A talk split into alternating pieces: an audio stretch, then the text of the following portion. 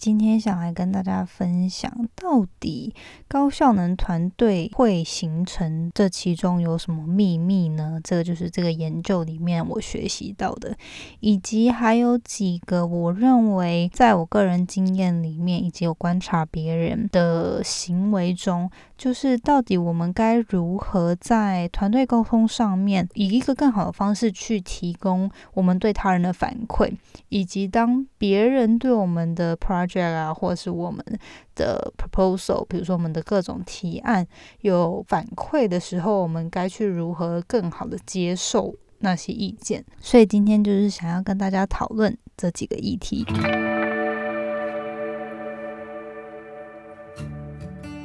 Hello，你现在收听的节目是《那些学校没教的事》，我是 Janet，是这个节目的主持人。在这里，我们会分享各种关于自我成长以及打造软实力的实际应用工具与心法。我致力于分享如何学习那些传统教育没有教导我们，但是可能影响我们达成人生成就的各种技能。这个节目会透过我分享个人的经验和心得，以及采访在生活中已经创造他们独特个人成就的人。来分享他们的故事与见解。那现在就让我们一起开始学习那些学校没教的事吧。节目开始之前呢，我们一样分享一句我喜欢的引言。这是因为我今天算是特别去找的吧，因为我觉得，诶，今天在讲领导能力以及团队合作这样的主题，那我就去找了一段相关的话。他是这么说，他说。Great leaders don't tell you what to do; they show you how it's done. 中文的意思，如果直接我自己翻译的话呢，就是说，好的领导者他不会只是告诉你要做什么，或者命令你去做一些事情，而是他会 show you how it's done，就是说他会直接展示给你这件事该怎么做，或者。可能说是以身作则的去当成他人的模范，觉得这句话其实真的说的很好。因为虽然说我现在并不是一个团队中的多高层，其实真的还是一个小小的螺丝钉。可是，在以前在新创的时候，或者是到现在，在一个很大的公司里面，我都有观察到，真的会令人佩服，真的会令人打从心里想要。服从、辅佐这个领导者的人呢？都是因为他们本身很有能力，并且有那个会让人想要追随他、向他学习，或者是想要帮助他的那种魅力。很多时候，这样的魅力是透过这个领导者呢，真的去展现给大家说：“诶，你可以信任我，我们可以一起打造这个创新的东西，或者是诶，你可以信任我，我们可以一起克服这些我们目前面对的这些所有的困难与难题。”所以，我觉得。呃，这句话呢，算是激励我自己吧。虽然说现在可能在公司中，并不是真的是要带领多少人，可是我觉得。Leaders 并不是真的，你一定要在公司中可能是高层，或者是有多大的团队你需要领导？很多时候在生活中，你也可以 take initiative，就是当成一个领导者，嗯，去做些抉择啊，或者是去帮忙别人啊，或者是去大大小小都可以有影响力。我觉得这也应用在待人处事上面，就是说成为一个好的 leader 呢。并不是只是一直开口叫别人干嘛干嘛干嘛，这样就是好的人，而是你应该要以身作则。想要看到什么样的改变，你就要首先带头去试嘛，去做嘛，这样别人才会信服于你。好，那就开始进入我们正题，就是在讲如何创造一个高产能的团队，以及以一个正面然后好的。态度去给别人意见，以及接收他人对你的反馈。这个其实我是在另外 podcast 里面听到，他就说之前 Google 呢就有在做一个研究，他们一直很好奇，想要知道有一些团队他就是特别的厉害，可以一直很多创新，然后也非常高产能。那他们就想说，这些团队的秘密到底是什么？那他们就花了很多时间以及资金去投入这个研究。后来他们发现呢，这些团队的共通点就是在于这些团队他们有一个潜在的文化。他们叫做 team norms，就是团队文化或者是潜规则。当时 Google 在做研究，或者是他们观察很多其他产业里面的高产能的。团队呢，都发现有这样的共同点，就是说有两点。第一个呢，就是团队领导者呢，一定会确保每个团队里面的人都有平等的发言权，而且一定有发言到。就比如说每次的 meeting 啊，这个领导者都会确认说，诶，每个人都有讲到话，而且是不管这个人很害羞啊，还是他没有意见，都一定要去让这个人说到话。就比如说。开会准备已经结束了，有个人话说的很少，那不管他是因为害羞，还是他心情不好，还是因为他就是没有意见、不专心什么的，都不管，就是这个 leader 一定要确保说，诶，每个人都有参与到，而且是有让每个人在发言的时候都投予关注，并且是很有质量的。去发言，这个呢，在研究里面就证明说，其实透过一个领导者，他创建这样子的环境，会让每个人心中就是会产生一个心理的安全感。那一旦有这团队里面的团员呢，有这样子的安全感，就会让大家觉得，嗯，这个环境是我可以真的去发表我的想法，我内心真正的感觉。一旦团员中有这样子的安全感。这个团队就更能够有创新的想法，并且可以更诚实的面对彼此。这样的话，在团队沟通上面就会更顺畅，而且可以激发大家呃更创新，或者是就会让大家可以有一个诶很安全诶这地方我可以想说什么就说什么，然后不用担心诶人家会笑我的想法啊，或者是觉得我的东西很傻之类的。那有时候真正的创新其实一开始都是不被世人。所认同的嘛，所以嗯，这一个呢，我就觉得非常的有趣，就是这个团队的领导者呢，或者是团队的文化，就是要确保所有人当中呢，就是一定要都有 quality，而且 conversational 的轮流发言，就是说要有高品质，并且有对话性，就是比如说我发言，人家是都会回复，并且有吸收的这样子轮流发言的权利。第二点呢，就是说这个领导者他会去观察大家的非语言式的，比如说不管是表情或是肢体语言上面的表现，并且呢问这个人他到底发生什么事，然后让大家呢整个团队都去有这样子的习惯，就是去观察。其他人的 nonverbal cue 去增加团队中的 social sensitivity，就是社交上面的敏感度。这个呢，也是研究证明说会帮助团队创造一个很安全的环境，并且提供一个团队变成一个高产能团队的一个潜规则。觉得这个其实也是非常的有趣。很多时候，可能尤其是亚洲文化吧，会觉得说，嗯，就是不管是因为自己没有自信啊，然后不敢发言，还是因为就是不敢以下犯上，就是觉得说，嗯，可能老板就是。这个决定这个走向了，或者是很多决策已经被决定了。那就算我觉得这件事不妥，或是我有发现，哎，好像有我可能有发现一些潜在可能会有的问题，但我也不敢发言。可是常常我们都是会。手叉腰啊，或者是手盘着啊，在胸口之类的，其实都是表表现一种我们可能不认同，或者是很 defensive，就是很具有防卫性的肢体上面的表现。那我觉得，如果说不管是团队之间呢，与其他团员之间呢，有这样子的观察，并且诶，真的是去问你说，诶，你是不是有想到什么？是不是要想要跟大家分享？或者甚至是领导者他会主动观察到不对劲，然后去询问说，哦，那你是不是有什么想法想要跟大家分享？有时候甚至可能不一定是真的这个人反对其他人说的，而是可能诶，这个人就是今天身体不好，或者他就有一个 bad day，就是很这一天就真的过得不是很好。不管是领导者或只是其他组员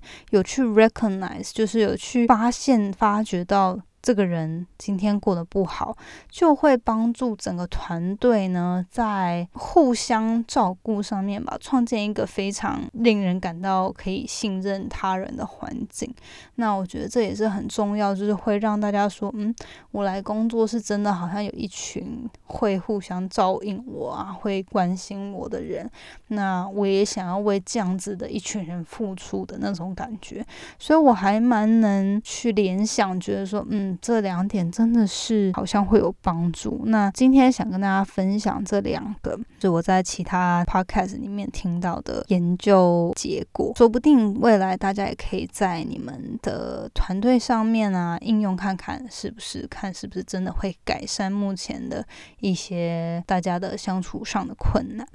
另外，想要分享，常常我们在团队之间嘛，因为我是在美国，所以我觉得渐渐的已经就是有习惯，并且说开始接受这样子给予他人反馈，或者是接受别人对我自己的。意见的时候呢，该如何去消化？可我觉得很多时候还是会有些人问我说，他们在这方面觉得很难去消化吧？就可能别人对他们工作上面的指点啊，他们会觉得很受伤，然后不知道怎么处理。所以我觉得今天呢，也可以借着这个，既然我们在讲团队上面的和谐呢，可以跟大家分享一下。以下我就分成，就是如果你是在团队之中，然后可能别人在分享他的 proposal 啊，就是他的提案，或者是他的一些报告。之类的，那你想要提供你的反馈的时候，我觉得有以下几点会帮助你在给他人反馈的时候，他人比较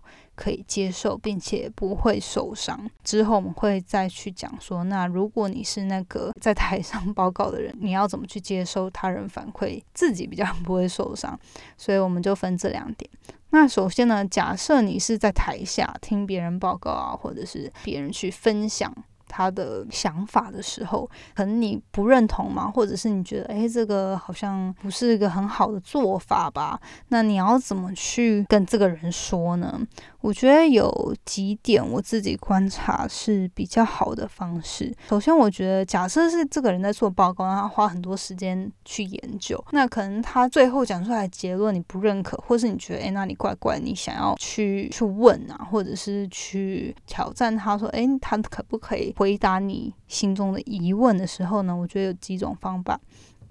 第一个呢，我觉得不管怎么样，你应该要先提供你对他付出的时间还有努力呢，是很敬佩的，或者是是很感激的，就觉得说，哎，你花这么多时间做这个成果呢，我觉得真的很感谢。我觉得不管怎么样呢，在说任何 feedback 前，如果台上的这人有觉得，哎，其实你是很认可他花的这些时间跟努力。那你接下来在说什么话，就是他应该都会比较敞开心胸。所以第一点呢，就是先展示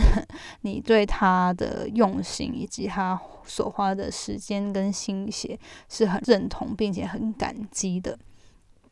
第二个呢是，如果你有任何的反馈或者是任何的想法，要记得就是你要提供 constructive feedback，就是有建设性的反馈或者是意见。很多人他可能不认同一件事，他就说：“诶，我就是不喜欢啊，或者是这件事就很蠢。”他可能自己有一些 background knowledge，去觉得说：“诶，这件事不好。”就他有自己一些可能做了其他的研究，或者他自己本身的专业，可以去知道说，哎，这个人的提案不 make sense。可是你如果直接就这样批评人家说，哎，你做的这件事啊，或者你这个研究根本就不合理啊，然后呃很烂啊，甚至有些人就是会讲的很没有礼貌，那我觉得你。这样讲，就算你内心有一些依据啊，可以证明说，哎，你说的话是对的。可是你用错的方法，直接去这样批评人家，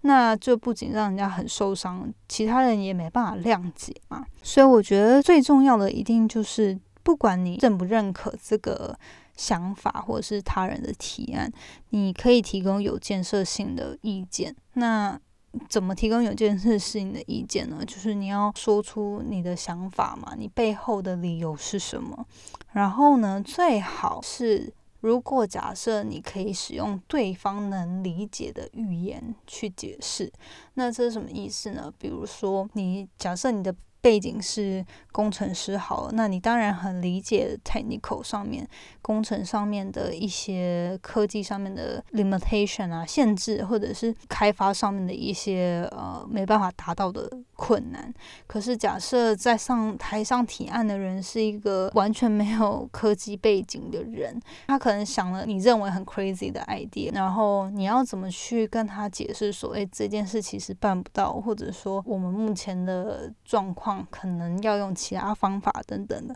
就是你要用一个对方也能理解的语言或者是表达方式去解释给他听，这样他才可以理解说哦，那为什么我们没办法做嘛？或者是该怎么样去改变呃我们的想法或者是做法，还还是可以达到一样的效果之类的。这就是第二点。第三个呢，是我觉得不管怎么样 都很重要，就是一定要。有礼貌，然后去，就像我刚刚说的，就是 constructive feedback，有建设性的反馈呢。就是如果你可以很有礼貌的，并且很尊重他人的去分享，说，诶，为什么你不认同，或者是你认为有更好的做法，那这样的话，对方也比较能听得进去嘛。啊，这就是第三点。第四点呢，就是 listen to their why，就是说你。很多时候，我们可能听到诶别人说的一些东西是跟我们自己相信的或我们自己观念就有的东西非常不同的时候，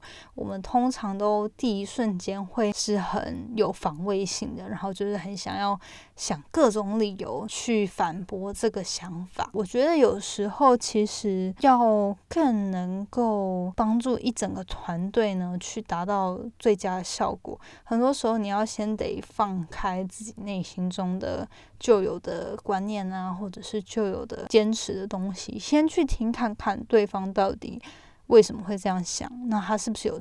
他是不是真的做了研究之后发现，其实他的方法比较好，或者是说，诶，为什么我们需要改变？说不定其实你仔细听了之后，你会发现你自己蛮认可的。虽然说跟你原本懂的，或者是跟你原本以前过去做的形式不一样，可是说不定改变。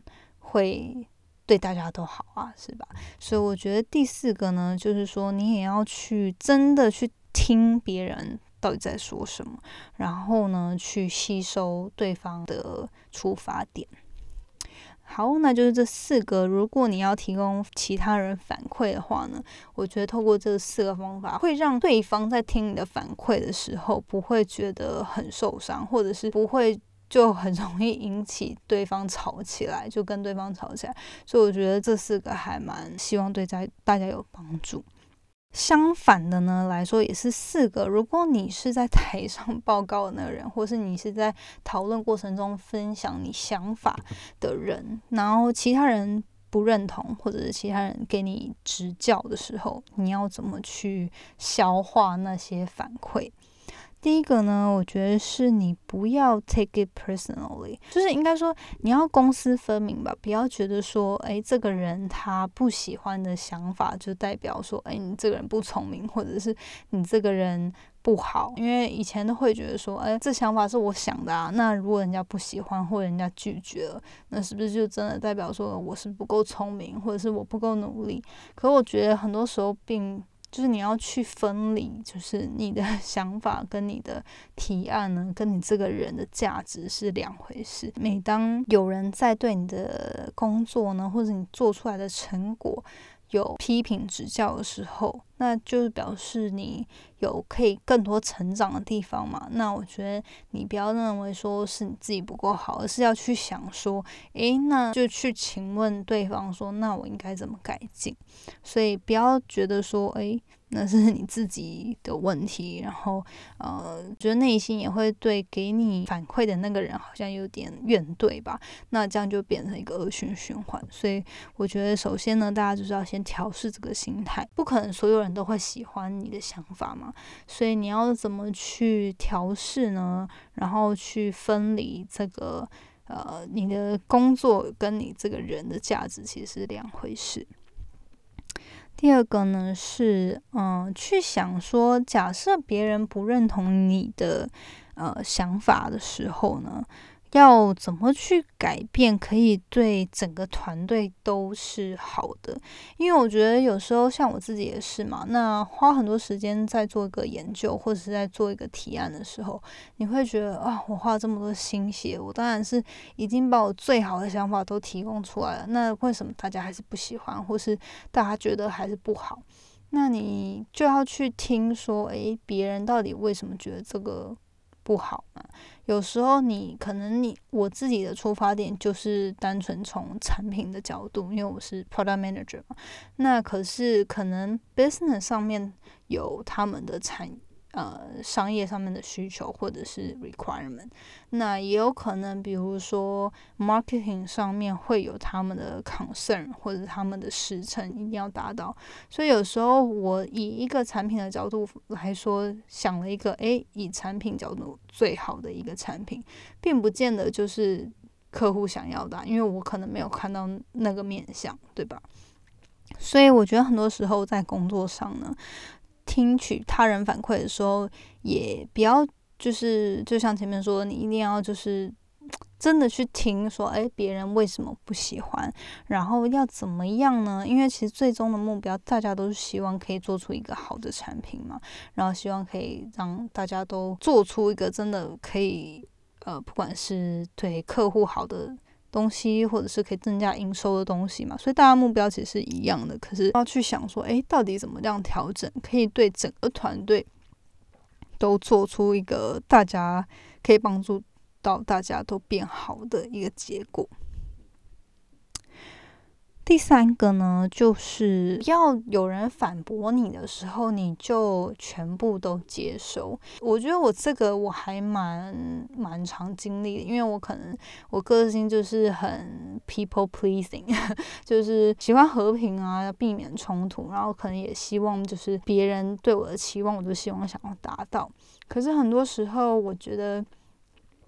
有些人提供反对，或者是他 challenge 你的时候，他挑战你的东西的时候，其实他是想要知道你背后的理由，或者是他想要知道你是不是真的有做功课去得到这个结论。所以我觉得，如果当你真正相信你花的时间跟心血去得到这个结论，你相信是。对的，那你得到他人反馈的时候，你也不要全部一下就放弃啊，就是你一定要就是去论述嘛，去展示说，诶，你你会做这个决定背后的原因是什么？或许对方就只是想要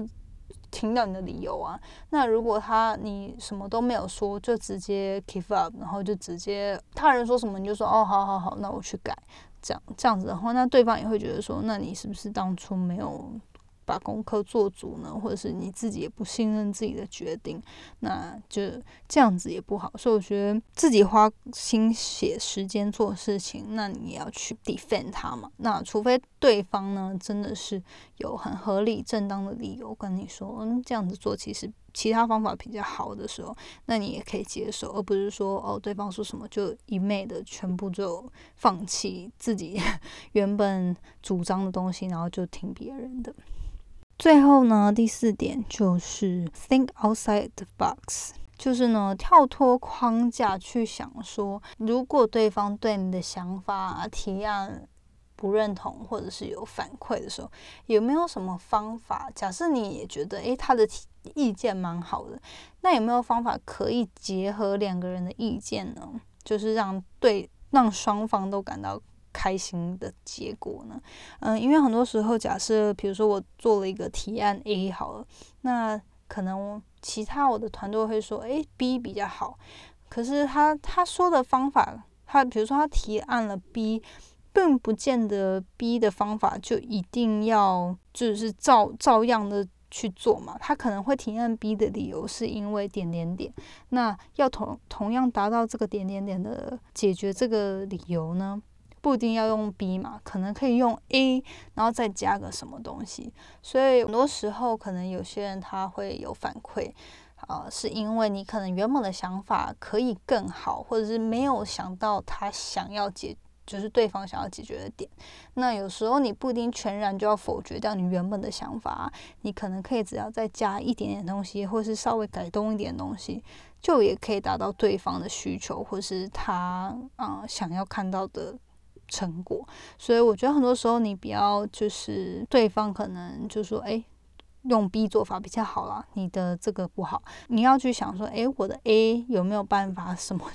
用一个方法去增进，或者是做怎样的调整，可以达到就是 B 也想要达到的方法。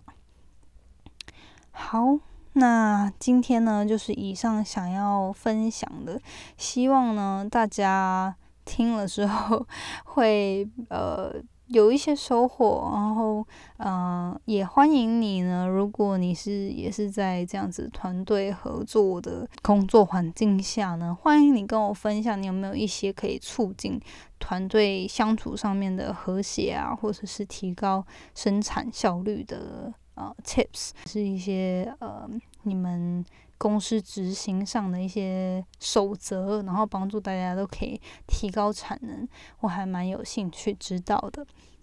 那就是今天以上的分享喽，希望对大家有帮助。那我们下次见喽，拜拜。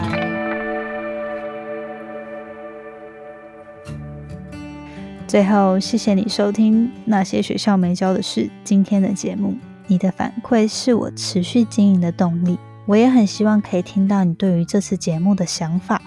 或者是未来你希望可以接收什么样的资讯与主题，我才可以改进并且发展更好的内容。所以不要害羞，欢迎你到我的 Instagram 来跟我聊天。